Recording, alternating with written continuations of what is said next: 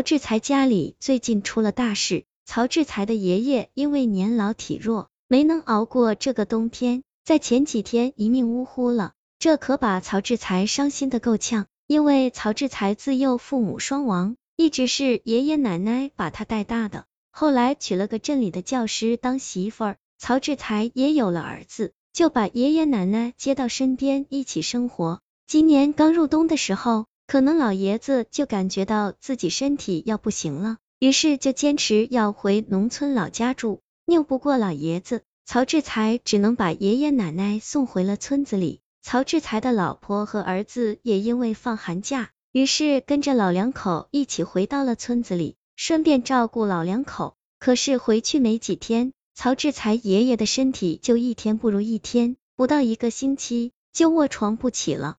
虽然孙子媳妇照顾的尽心尽力，曹志才也从镇里请了医生来看，但老人还是没坚持几天就撒手人寰了。尽管伤心。但是曹志才还是按照爷爷的遗愿，丧事从简。在下葬之后，单位知道曹志才因为家里老人去世而心情不好，于是特批了几天假期，让他回家处理一下丧事，也顺便调整一下状态。曹志才在给爷爷处理完后事，就跟妻子儿子一起在村子里陪奶奶。因为曹志才怕爷爷的去世对奶奶打击太大，不过曹志才显然是多虑了。奶奶虽然有些伤心，但是毕竟人年纪大了，早晚都有这么一天的。更何况爷爷的身体一直不太好，奶奶也早就有了心理准备，所以对于爷爷的去世，她并不意外。在伤心了几天之后，奶奶就恢复了平常的样子，只是身边没了老头子，让她感觉怪怪的。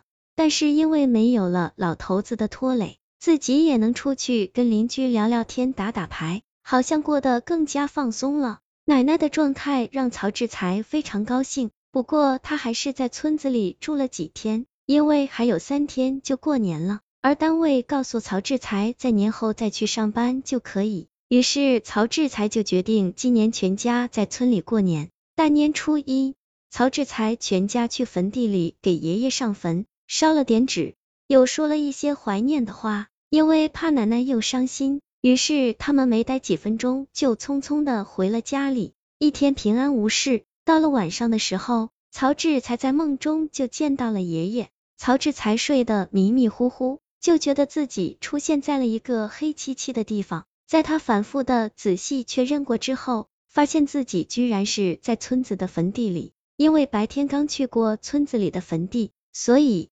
曹志才还有些印象，比如前面的老榆树。还有坟地边上的两棵大柳树，分明就是村子里的坟地。曹志才也不觉得害怕，于是就在坟地里来回的走动。他想，反正也来坟地了，就去爷爷的坟头看看吧。当他走到爷爷坟前的时候，却没有看到爷爷的坟头，而是看到了一栋十分漂亮的大瓦房。曹志才心中暗想，这是谁啊？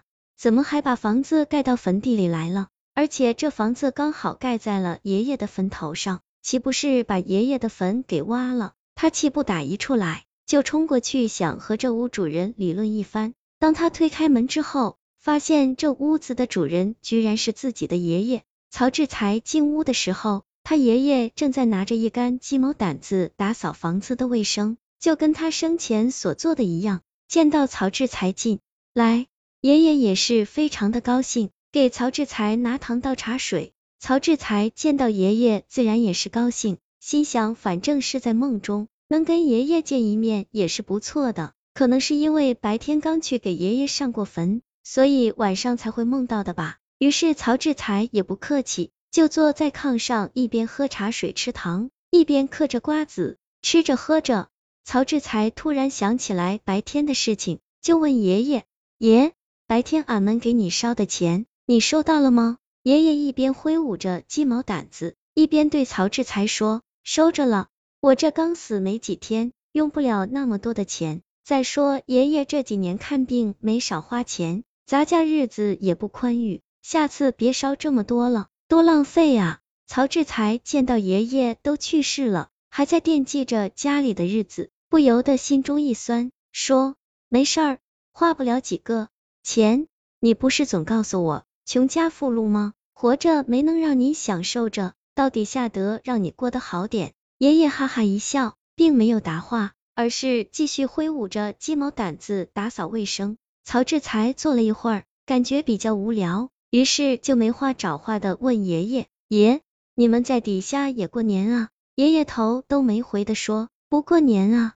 俺们都死了，过那玩意儿干啥？那是你们活人的节。”曹志才好奇的问：“不年不节的？”你打扫卫生干啥？我记着你活着的时候，都是过年过节才拿鸡毛掸子打扫卫生啊！爷爷脸色一怔，假装生气的说：“你个臭小子，你这是说你爷爷平时懒呗？我活着的时候身体不好，啥活儿也干不了。想当年爷爷我年轻的时候，那可是干活的好把式，在村里也是出了名的能干。”曹志才也不跟爷爷去争辩，只是嘻嘻笑。说爷爷，你自己在这儿住，差不多就行了，快点歇歇吧。从我进屋你就没停过手，这都挺干净的了。说着，曹志才就过去拉爷爷，让爷爷陪自己坐着休息一会儿。可是爷爷并没有坐下，而是挣脱了曹志才的手，然后说：“不行啊，你奶奶要来了，我得把房子打扫干净。你又不是不知道，那老太太最爱干净。”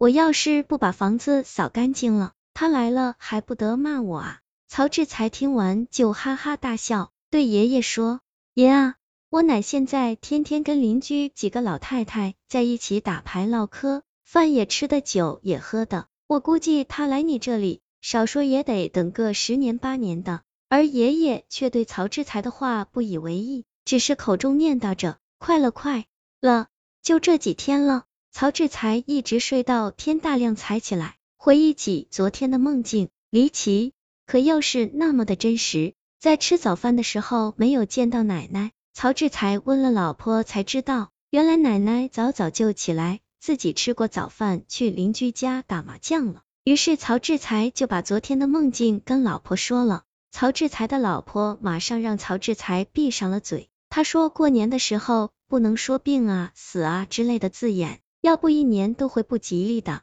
曹志才自然也是知道这个说法，于是没有再提。按照我们当地的说法，初七、十七、二十七是人日子，家里人都要在自己家里吃手擀面，所以这天奶奶也没有出去打麻将。吃早饭的时候，奶奶跟曹志才说自己早上不吃了，要留着肚子中午多吃一碗手擀面，还嘱咐孙子媳妇把手擀面做的硬实一些，那样有咬头。小两口自然是不敢违背奶奶的意思，于是奶奶就去堂屋陪着重孙子看电视，小两口在厨房里做手擀面。手擀面刚下锅，儿子就跑了过来，说奶奶在沙发上睡着了。曹志才和老婆怕奶奶在堂屋着凉，于是就去叫奶奶回房间睡。可是当曹志才推了奶奶几下之后，却发现了不对劲儿，于是他连忙用力的推了几下。奶奶还是毫无知觉，曹志才就把手放到了奶奶的鼻子前，